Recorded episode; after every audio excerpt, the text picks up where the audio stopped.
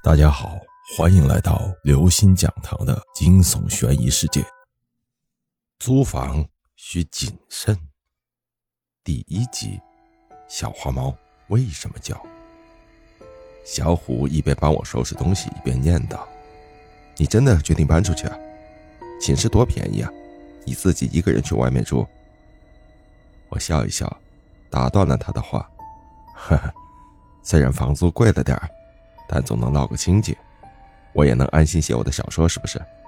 我多发表点文章，稿费多了，房租不就出来了吗？再说，你以前不也在外面租过房子吗？小虎摇了摇头说：“嗨，不过说实话呀，我挺佩服你的，在不耽误学习的情况下，还能抽空写小说挣生活费。”我们俩背着行李出了校门，时间不长，便来到了我所租住的公寓。这是一间四十平米左右的屋子，两室一卫，两间卧室中间是一条过道。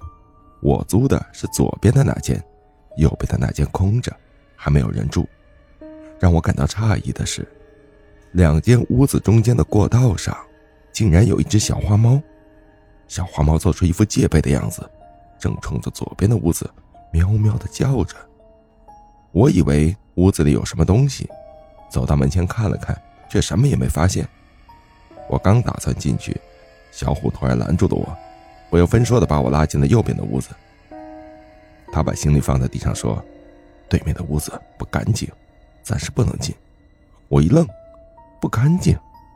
小虎一脸严肃的说：“就是有鬼。”然后他就给我解释了起来：从前有一个女孩子，她和自己的男朋友吵了架。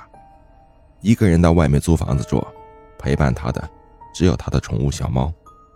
可是就在女孩搬进出租屋时，她的小猫咪却对着屋子不停的叫。她去哄猫，给它好吃的都没用，猫依然叫个不停。刚和男朋友分手的女孩心中本来就很烦闷，于是她不再管那只猫，砰的一声关上了门，躺在床上舒舒服服的闭上了眼睛。不知道过了多久，女孩醒了，发现天都黑了。她揉了揉有些发疼的脑袋，伸了个懒腰，然后翻了个身。结果她看到一个熟悉的背影，她的男友。男友就是那样对她越来越冷淡，上班前不再吻她，闲暇时不再打电话给她，就连晚上睡觉也不再拥抱她，只给她一个冷冷的后背。他心中一阵怒火，女孩又转回了身。可是没过一会儿，他身子猛地一震，突然想到，这里是自己的出租屋，并不是男友的家。自己睡觉前明明已经锁好了门，他是怎么进来的？带着一丝疑惑，女孩又转过了身。这时，她身旁的人也已转过身，正悠悠地看着她。那哪是人呢？分明就是一个没有眼珠、脸上所有孔洞都在流血的鬼。各位听众朋友，本期节目到此结束。